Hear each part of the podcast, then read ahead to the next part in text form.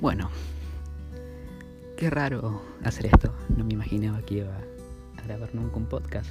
Siempre escuchaba a un gran eh, locutor de podcast que es llamado Merakio, bueno, que posiblemente también me haya inspirado, pero más que nada me inspiró mi amigo Valentín Castro. Eh, bueno, fue de la nada, es algo espontáneo que salió así y dije, ¿por qué no grabar un podcast, loco? ¿Por qué si todos graban un podcast yo no puedo grabar uno? Y siempre tuve la teoría de que si uno se propone hacer algo, capaz que llega. Y mira, llegué, ahora estoy grabando un podcast, loco, mira. O sea, y fue, fue complicado. Busqué las herramientas y el proceso y mira, y ahora estoy haciendo un podcast. Bueno, espero que lo disfruten.